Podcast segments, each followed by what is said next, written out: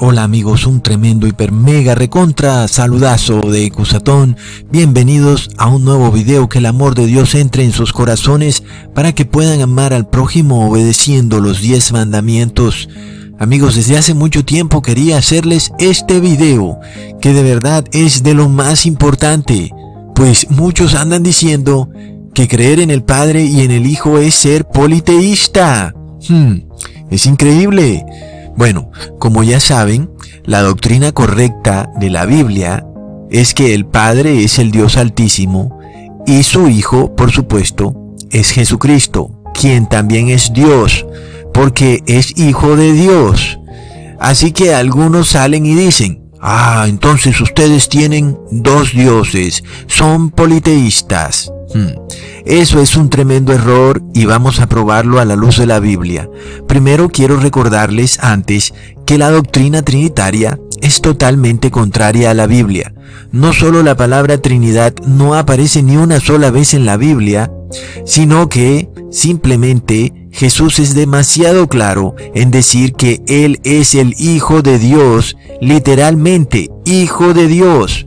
El hecho de que Jesús sea hijo de Dios anula y cancela cualquier idea de un Dios que se manifiesta en tres personas. Sin embargo, como la gente es tan terca, vamos a explicar de nuevo qué significa o en qué consiste la Trinidad, porque el gran problema de los trinitarios es que ellos mismos no tienen ni idea qué es la Trinidad y otros aún son trinitarios pero no quieren confesar que son trinitarios. Entonces, amigos, recordemos que hay tres tipos diferentes de trinitarios. El primer grupo de trinitarios son aquellos que creen en un Dios que se manifiesta en tres personas, es decir, que a este Dios, según le convenga la situación, es un solo Dios, o según le convenga, son tres dioses.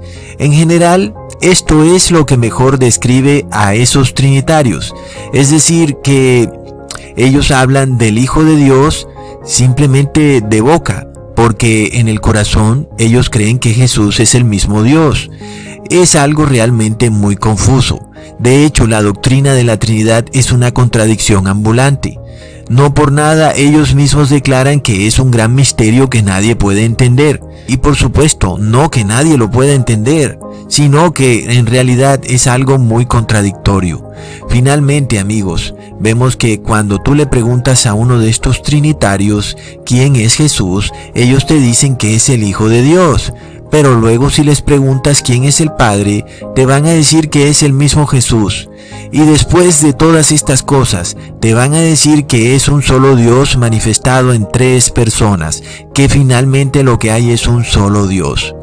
Eso realmente es muy confuso, pues Jesús fue muy claro en hablar del Padre y del Hijo. Él le oraba al Padre, él miraba hacia arriba, al cielo, hablándole al Padre. Sin embargo, según ellos, hay un solo Dios. Entonces, por el ánimo de la discusión, vamos a proseguir tratando de dar una explicación a esta gran confusión en la que ha caído el mundo. La segunda doctrina de los trinitarios, mayormente seguida por las iglesias evangélicas, es aquella en la que ellos declaran que la Trinidad consiste en tres personas, es decir, que ya no es un Dios manifestado en tres personas, sino que ahora son tres dioses, distintos y separados uno del otro, el Padre, el Hijo y el Espíritu Santo, cada uno separado del otro y ya no son un solo Dios, como dicen los trinitarios católicos.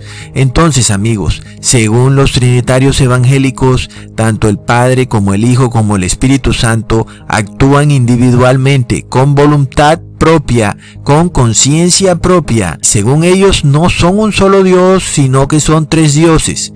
Pero amigos, es claro que el Espíritu de Dios no puede ser separado por otro Dios, pues dejaría de ser Dios.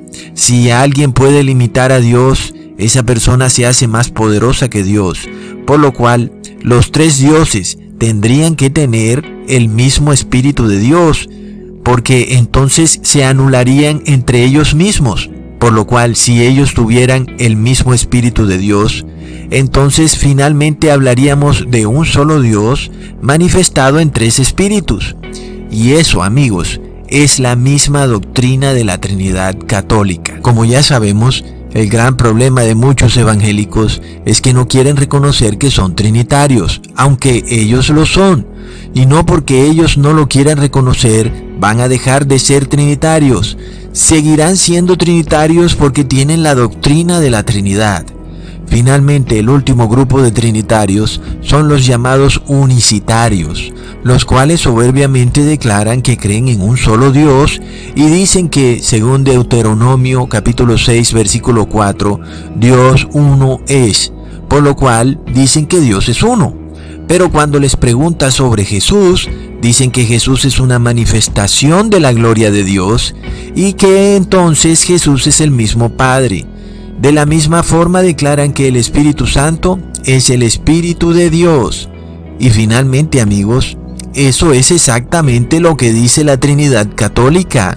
Por tanto, es apenas clarísimo que los que se hacen llamar unicitarios son también trinitarios. Este grupo es muy soberbio, por cierto, se llenan la boca con mucha soberbia, declarando versículos del Viejo Testamento que dicen Yahvé uno es, y que no comparte su gloria con nadie, y dicen por ellos mismos que no son trinitarios. Pero es obvio que alguien le habló a Jesús desde el cielo, diciendo, Este es mi Hijo amado, y Jesús estaba en la tierra, recibiendo esa bendición que descendió del cielo en forma de paloma. Así que estos unicitarios declaran que tanto Jesús como el Padre que estaba en el cielo, quien dijo, Este es mi Hijo amado, son el mismo Dios. Plop, eso es exactamente la descripción de la Trinidad católica. Por lo tanto, los unicitarios son más católicos que las faldas del Papa. Por otro lado, los unicitarios dicen que el Espíritu Santo es el mismo Espíritu de Dios. Plop, es que eso es lo que dice la Trinidad católica. Lo más curioso es que los unicitarios andan muy soberbios diciendo que ni siquiera se puede pronunciar el nombre de Jesús, pues según ellos, ese nombre le pertenece a la iglesia romana, cuando ellos mismos están adorando al mismísimo Dios trinitario romano. Recontra mega plop. Qué lamentable error, amigos. En verdad es algo triste o patético, no sé ustedes qué opinan. De todos estos grupos, podría tenerle más respeto inclusive a los católicos porque ellos de plano reconocen que no entienden su Trinidad, que es inexplicable, que ellos mismos no la pueden entender. Es decir, pues dan prueba en sí mismos de que la Trinidad es una gran contradicción. Pero la verdad es que esos otros grupos, el de los evangélicos y el de los mesiánicos, que andan diciendo que no creen en la Trinidad cuando es apenas obvio que creen en la Trinidad y que no lo quieren reconocer, que su Dios es trinitario, eso sí que me parece lamentable amigos. Ok, ya salimos de este paso. Entender que hay tres formas de la Trinidad que tenemos en las iglesias cristianas y mesiánicas. Estas tres formas de creer en la Trinidad finalmente desembocan en la misma Trinidad, la Trinidad católica. Como ya les he explicado, las iglesias evangélicas y mesiánicas finalmente son hijas de la iglesia de Roma y por tanto adoran al mismo Dios trinitario romano. ¿Y por qué? Porque hija de leopardo sale pintada. Asimismo, las iglesias hijas de Roma adoran al mismo Dios trinitario romano. Bueno, finalmente, para salir de este tema, tenemos otra iglesia que declara que Jesús no es Dios, y eso también es un tremendo error. Por supuesto que Jesús es Dios, porque Él es hijo de Dios. Y así como un caballo engendra caballos y un hombre engendra a otro hombre, Dios también engendra a otro Dios. La Biblia también nos confirma que Jesús es Dios en primera de Juan capítulo 5 versículo 20. Pero sabemos que el Hijo de Dios ha venido y nos ha dado entendimiento para conocer al que es verdadero. Y estamos en el verdadero, en su Hijo Jesucristo. Este es el verdadero Dios y la vida eterna. Así que claramente Jesucristo es el verdadero Dios. Pero ojo, también nos dijo que es el Hijo de Dios. Y una cosa no anula a la otra. Jesús es el verdadero Dios y también es el Hijo de Dios. Él puede ser ambas cosas, ¿ok? Luego tenemos otro grupo que declara que Jesús fue creado por Dios. Esto también es un error, porque Jesús fue engendrado por Dios y no creado por Dios. La diferencia es grande. Sin embargo, algunos piensan que al Jesús ser engendrado por Dios, tuvo que tener un principio, en efecto, la Biblia declara que Jesús es el principio de la creación de Dios, pero también declara que Jesús es eterno, sin principio ni fin. Leamos en Colosenses capítulo 1, versículo 15, el cual es la imagen del Dios invisible, el primogénito de toda criatura. Luego leemos que Jesús es eterno, en Hebreos capítulo 7 versículo 3, sin padre, sin madre, sin genealogía, no teniendo principio de días ni fin de vida, siendo hecho semejante al Hijo de Dios, permanece sacerdote a perpetuidad. Por tanto, amigos, sabemos que Jesús es eterno, sin principio de días ni fin de vida. Entonces, ¿qué sucede? ¿Se contradice la Biblia? La respuesta es no. Jesús es hijo de Dios, engendrado de Dios, pero al mismo tiempo es eterno, sin principio ni fin. Y alguien se preguntará, ¿cómo puede ser esto posible? Si Jesús nació de Dios, tuvo que haber tenido algún principio.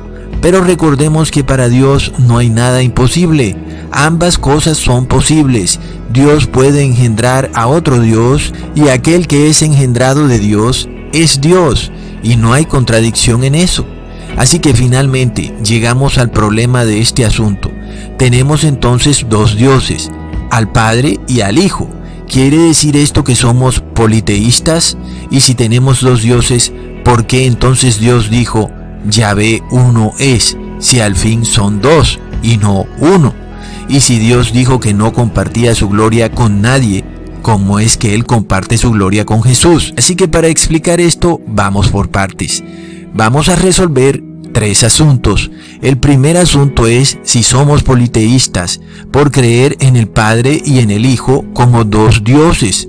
El segundo, ¿Por qué Dios dijo que era uno si al fin son dos dioses? Y el tercero, ¿por qué dijo Dios que no compartía su gloria con nadie si al fin Él compartió la gloria con su Hijo? Ok, para explicar el primer punto, primero entendamos qué es politeísmo, porque resulta que la gente tampoco sabe qué es politeísmo.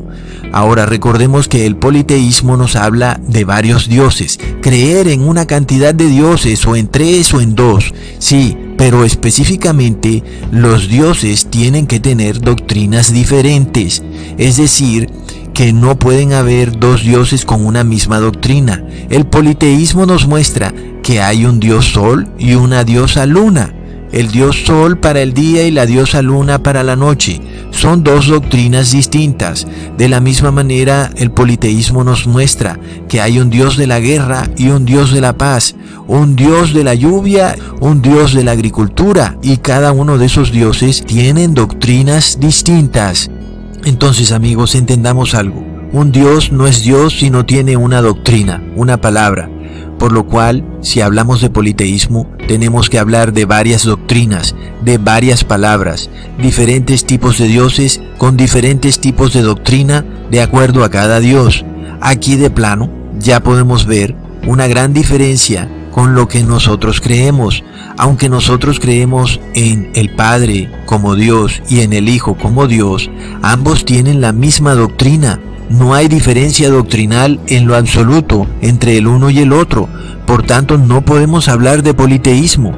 De hecho, Jesús claramente dijo que él solo hablaba lo que el Padre le dijera. Leamos en Juan capítulo 12 versículo 49, porque yo no he hablado por mi propia cuenta. El Padre que me envió, Él me dio mandamiento de lo que he de decir y de lo que he de hablar. Está clarísimo que ni siquiera Jesús dio su propia doctrina, que la doctrina que Jesús dio era la doctrina del Padre. Y esto también lo podemos leer en Juan capítulo 14 versículo 10. ¿No crees que yo soy en el Padre y el Padre en mí? Las palabras que yo os hablo, no las hablo por mi propia cuenta, sino que el Padre que mora en mí, Él hace las obras. Así que amigos, nosotros no estamos en una especie de yin y de yang en donde el yin es lo blanco, lo bueno, y el yang es la fuerza mala, oscura. dos doctrinas distintas. No, la doctrina de Jesús es la misma doctrina del Padre. Por tanto, no hay politeísmo. Acuérdense amigos lo que leemos en el capítulo primero de Juan. En el principio era el verbo, y el verbo era con Dios, y el verbo era Dios. Este era en el principio con Dios. Amigos, este sencillo versículo lo aclara todo. Si Dios Padre es verbo, es decir, que es la palabra, la doctrina, su Hijo también es verbo. El verbo era con Dios y estaba en el principio con Dios. Así que el Padre es verbo y el Hijo es verbo. Ambos son la misma palabra, la misma exacta doctrina. No hay diferencia doctrinal entre el uno y el otro. Su palabra es exactamente lo mismo. Ahora entiendes el engaño de aquellos que dicen que la doctrina del Nuevo Testamento es distinta a la doctrina del Viejo Testamento. Ahí vemos que son hijos del demonio, amigos. Por lo cual, jamás se puede hablar de politeísmo porque nosotros no tenemos dos doctrinas. Nosotros no tenemos la doctrina del Padre y la doctrina del Hijo diferente. No, es la misma doctrina. Un solo verbo, una misma palabra, una misma doctrina. Ok, entonces ya sabemos que no somos politeístas, pero por el ánimo de la discusión vamos a seguir. Porque amigos, Jesús no tiene una doctrina distinta a la del Padre y Jesús fue obediente al Padre en todo. Y Jesús no tiene una función que el Padre no tenga. Porque recordemos que muchos dioses tenían funciones distintas.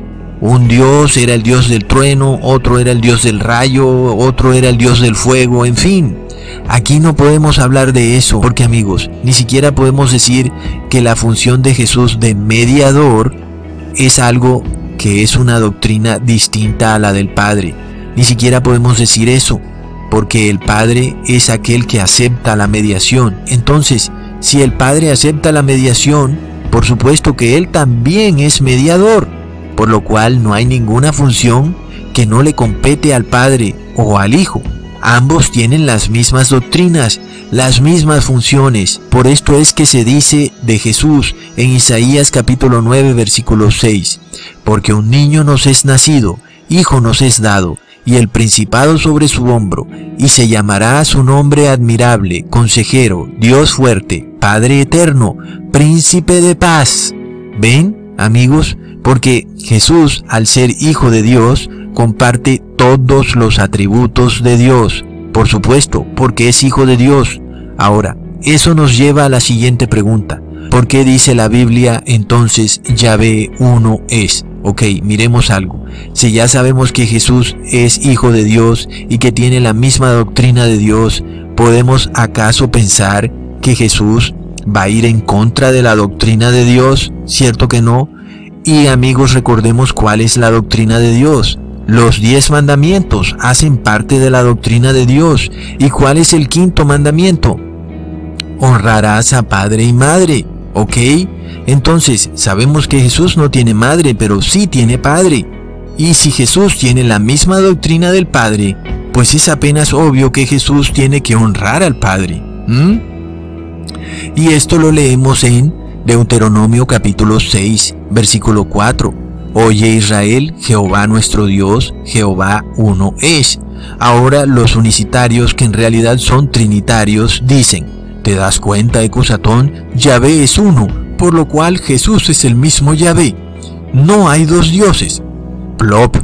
Amigos, tienen que leer desde el principio las cosas y no sacar los versículos fuera de contexto. Leamos desde el principio del capítulo 6, versículo 1. Estos pues son los mandamientos, estatutos y decretos que Jehová vuestro Dios mandó que os enseñase para que los pongáis por obra en la tierra a la cual pasáis vosotros para tomarla. ¿Estás entendiendo, amigo? ¿Cómo empieza el capítulo? Empieza precisamente diciendo que hay que poner por obra los mandamientos. ¿Y qué dice el quinto mandamiento? Honrarás a padre y madre. Y yo te pregunto, ¿tiene Jesús padre? Claro que tiene padre. Entonces Jesús tiene que honrar al Padre. Por esto Jesús dijo en Juan capítulo 20 versículo 17, no me toques, porque aún no he subido a mi Padre, mas ve a mis hermanos y diles, subo a mi Padre y a vuestro Padre, a mi Dios y a vuestro Dios. Amén amigos, porque el Hijo honra al Padre, porque tienen la misma doctrina, los mandamientos son eternos y los cumplió el Hijo, porque Él los escribió con su propio dedo y se los entregó a Moisés. Así que amigos, ya sabemos que en el cielo solamente están el Padre, el Hijo y los ángeles, con los cuatro animales y los veinticuatro ancianos. Y nada más, no hay un tercer Dios llamado Espíritu Santo, amigos. Ahora entendemos que el Hijo tiene que honrar al Padre, porque tiene que tener la misma doctrina del Padre. Y la doctrina del Padre dice, honrarás a Padre y Madre. Ahora, por esto entendemos a Juan capítulo 14 versículo 28. Habéis oído como yo os he dicho, voy y vengo a vosotros, si me amaríais, ciertamente os gozaríais, porque he dicho que voy al Padre, porque el Padre mayor es que yo. Hmm, perfecto amigos. Ahora, vamos al tercer punto. Yahvé uno es y a otro no dará su gloria. Leamos en Isaías capítulo 42. Yo soy el Señor, este es mi nombre, y a otro no daré mi gloria, ni mi alabanza esculturas. Pero de nuevo, amigos, Dios no da su gloria a otro Dios, ¿ok? Y un Dios se reconoce por su doctrina. La doctrina de Dios es su gloria, su palabra, porque Él es el verbo. Así que el Padre le da la gloria al Hijo y luego dice, a otro no daré mi gloria. Tiene toda la lógica. Y esto no tiene nada de extraño. Ahora, supongamos que tú eres el dueño de una empresa y te paras ante tus empleados y dices, este es mi hijo, escúchenlo a él, porque a otro no daré mi gloria. Quiere decir, amigos, que su hijo recibe la gloria, pero otro no recibe la gloria. Ningún hombre, ni el Papa, ni ningún presidente, ni líder religioso, ni pastor, ni sacerdote, ni junta ecuménica, ni ninguna iglesia. La Biblia nos aclara esto perfectamente, amigos. El Hijo recibe la gloria, pero Dios no le da la gloria a nadie más. Y de nuevo, el mismo capítulo que estamos leyendo es el mismo que nos declara lo que les estoy diciendo. Empecemos el mismo capítulo de Isaías 42 desde el principio, amigos. He aquí mi esclavo, me reclinaré sobre él, escogido mío, en quien mi alma toma contentamiento. Puse mi espíritu sobre él, dará juicio a los gentiles. Yo, el Señor, te llamé en justicia, y por tu mano te tendré. Te guardaré y te pondré por alianza del pueblo, por luz de los gentiles para que abras los ojos de los ciegos, para que saques de la cárcel a los presos y de casas de prisión a los asentados en tinieblas. Amigos, ¿de quién estamos hablando? Sabemos por obvias razones que se está hablando de Jesús.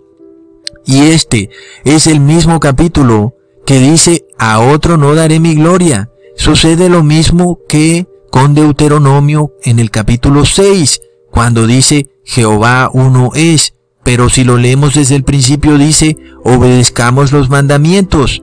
Finalmente, en este capítulo, dice, a otro no daré mi gloria, pero si leemos desde el principio, dice que a Jesús le está dando su gloria. Hmm, amigos, está clarísimo. Luego leemos en el versículo 8, Yo soy el Señor, este es mi nombre, a otro no daré mi gloria, ni mi alabanza a esculturas, pero ya le acabó de dar la gloria a su Hijo. Hmm. Amigos, es claro, Dios no le da la gloria a nadie, pero a su Hijo sí se la da. Esto es muy obvio. Leamos en Juan capítulo 17 versículo 5. Ahora pues, Padre, glorifícame tú al lado tuyo con aquella gloria que tuve contigo antes de que el mundo fuese. Por supuesto que Jesús fue glorificado de nuevo con aquella gloria que él tenía antes de que el mundo fuese. Gloria que el mundo quiere quitarle a Jesús. Inclusive después de que él gratuitamente, libremente, entregó esa gloria para salvarnos a todos y resucitando recuperó su gloria. Pero aún el mundo quiere quitarle la gloria. ¿Y cuál es su gloria? Que Él es el Hijo de Dios, amigos, literal Hijo de Dios. ¿Mm? Por supuesto que la gloria de Jesús es poderse sentar a la derecha del trono de Dios, es decir, que comparte la gloria con el Padre. Por esto en Apocalipsis capítulo 5 versículo 13 se nos dice, y todo lo creado que está en el cielo y sobre la tierra y debajo de la tierra y en el mar y a todas las cosas que en ellos hay, oí decir al que está sentado en el trono y al Cordero, sea la alabanza, la honra, la gloria y el poder por los siglos de los siglos. Así es amigos, ustedes puede que estén en sus religiones caídas y no quieren darle la gloria a Jesús, al Cordero y tampoco al Padre, pero sépanlo muy bien que llegará el día en que todos le darán la gloria. Bueno amigos, por supuesto entonces que el que está sentado en el trono es Dios Padre. Eso es clarísimo. Por supuesto que el Cordero es el Hijo. Y ya ven que ambos reciben la alabanza, la gloria y la honra. Así que amigos, no se confundan al que está sentado en el trono, al Padre, y al Cordero, al Hijo, le es la alabanza, la honra, la gloria y el poder. Me parece que hay una gloria compartida, amigos. Esto está en el Apocalipsis y es por eso que en el capítulo 17 de Juan, Jesús, orando por sus discípulos, dice estas cosas, levantando los ojos al cielo, Padre, la hora ha llegado, glorifica a tu Hijo, para que también tu Hijo te glorifique a ti. Y esta es la vida eterna, que te conozcan a ti, al único Dios verdadero y a Jesucristo, quien has enviado. Y luego en el versículo 22, la gloria que me diste, yo les he dado, para que sean uno, así como nosotros somos uno. Recontra mega plop. Es supremamente claro. Y yo no entiendo estas religiones que andan totalmente perdidas, pensando que Jehová uno es y a nadie le da su gloria. Claro que no le da su gloria a nadie, pero al Hijo sí se la da. ¿Qué sucede amigos? Entonces, cuando hubo salido, dijo Jesús, ahora es glorificado el Hijo del Hombre y Dios es glorificado en él. Amigos, habiendo aclarado esto, nos preguntamos, entonces, Sabemos que tenemos a Dios Padre y tenemos a Jesucristo, el Hijo de Dios. Y viene la pregunta, ¿se puede adorar a Jesús? La Biblia nos dice que sí se puede. Claro que podemos darle las gracias por dar su vida por nosotros, por su obra de venir aquí a este mundo a sufrir por nosotros, honrarlo y darle la gloria, sí se puede, pero el mismo Jesús nos dijo que le oráramos al Padre y no a Él directamente, ¿ok? Por esto leemos en Lucas capítulo 11 versículo 2, y Él les dijo, cuando oréis, decid, Padre santificado sea tu nombre, venga tu reino. Así que nosotros le oramos al Padre. Luego también nos dice en Juan capítulo 14 versículo 13, y todo lo que pidiereis al Padre en mi nombre, lo haré, para que el Padre sea glorificado en el Hijo. Increíble amigos. Así que yo soy el Señor Yahvé, y a otro no daré mi gloria. ¿Y cómo es glorificado el Señor Yahvé? En el Hijo. ¿Mm? Por tanto, hay que orarle al Padre en nombre del Hijo, porque si oramos al Padre en nombre del Hijo, glorificamos al Padre. ¿Mm? Pero si le oramos directamente a Jesús, no glorificamos al Padre y tampoco al Hijo, amigos. Aquellos, por tanto, que creen que Jesús es el mismo Padre y que es un solo Dios, lamento informarles y darles la mala noticia de que no glorifican al Padre porque el Padre solo es glorificado en el Hijo cuando se ora al Padre en el nombre del Hijo. Y si ellos creen que el Hijo es una manifestación más del Padre o de la gloria del Padre, entonces están mostrando que rechazan al Hijo y no le dan la gloria a Dios Padre. Y entonces finalmente están odiando al Hijo. Es terrible amigos, por eso leemos en Juan capítulo 15, si yo no hubiera venido y no les hubiera hablado, no tendrían pecado, pero ahora no tienen excusa por su pecado. El que me odia a mí, odia también a mi Padre. Si yo no hubiera hecho entre ellos las obras que ningún otro ha hecho, no tendrían pecado, pero ahora las han visto y me han odiado a mí y también a mi Padre. Amigos, esto es terrible.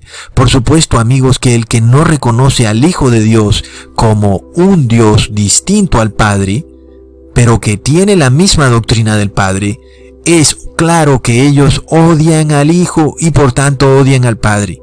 Porque amigos, es obvio que el demonio es muy sutil, el demonio no va a decir escuetamente, odien al Hijo de Dios, no.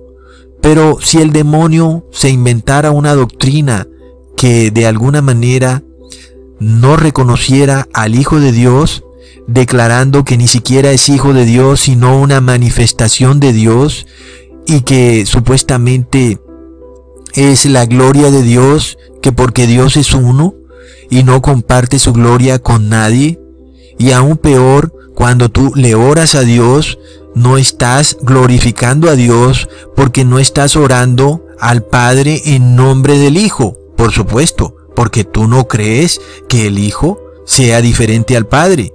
Es por esto que tú te saltas esto y no dices, Padre, en nombre de tu Hijo Jesús, te pido esto o te pido aquello. No lo dices porque piensas que el Padre es el mismo Jesús. Por tanto, aún los que creen en la Trinidad, ¿qué es lo que dicen cuando oran al Padre? Dicen en nombre del Padre, del Hijo y del Espíritu Santo. ¿Ven? Entonces no dicen como dice la Biblia, como nuestro Señor Jesús nos enseñó.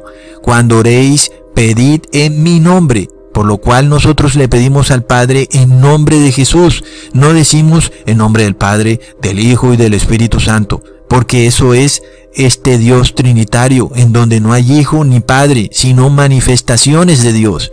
Amigos, ya hemos visto entonces que Dios solamente es glorificado en el Hijo, Hmm, ahí está para aquellos que dicen que Dios no comparte su gloria con nadie. Ya sabemos entonces que cuando el Hijo es glorificado, Dios es glorificado, y que el Hijo es glorificado cuando le oramos al Padre en su nombre, y Dios también es glorificado cuando le oramos al Padre en el nombre del Hijo. Por lo cual, amigos, toda oración que nosotros hagamos debe ser, Padre, en nombre de Jesús te pido. ¿Mm? Y en esto reconocemos, amigos, que el Padre es Dios Altísimo y Jesucristo es su Hijo. Ponte a mirar cómo hacen sus oraciones en las congregaciones y te vas a dar cuenta que en la mayoría de los casos no dicen, Padre, en nombre de Jesús te pido esto. Compruébenlo ustedes mismos. Otros aún cuando le oran al Padre dicen un montón de nombres, Hashua, Yamashiach, Ramasha y Bereshabah, pero no están diciendo Padre, en nombre de Jesús. Esas palabras son claves. Otros dicen, en el nombre del Padre, del Hijo y del Espíritu Santo también está muy mal. Estos desconocen al Hijo. Así que ya vemos lo que sucede en el mundo, amigos. Nada más miren cómo oran y se darán cuenta, porque no se puede orar al Padre sin decir en nombre del Hijo. De nuevo vemos que esta es una doctrina totalmente clara. Leemos en Juan capítulo 16. En ese día pediréis en mi nombre, y no os digo que yo rogaré al Padre por vosotros, pues el Padre mismo os ama, porque vosotros me habéis amado y habéis creído que yo salí del Padre. No se trata de que al nosotros decir, Padre en nombre de Jesús, entonces es que el Padre no sabía nada. El Padre sí sabe y el Hijo también. Tienen la misma doctrina, amigos. Tienen el mismo poder, tienen el mismo amor.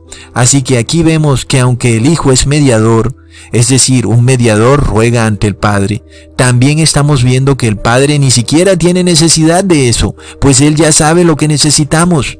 Aquí vemos que tienen la misma doctrina, de la misma manera, este versículo nos muestra que el que no reconoce al Hijo de Dios como un Dios distinto y separado del Padre, no ama al Padre, porque para ser amado por el Padre tenemos que creer que Jesús fue engendrado del Padre, es decir, que salió del Padre. Si no creemos esto, no amamos ni al Padre ni al Hijo.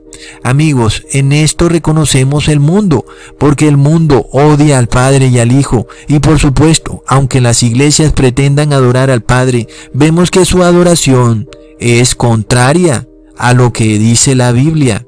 Ante todo, amigos, si queremos darle la gloria al Padre, tenemos que reconocer al Hijo como Hijo de Dios y como Dios. Hasta pronto.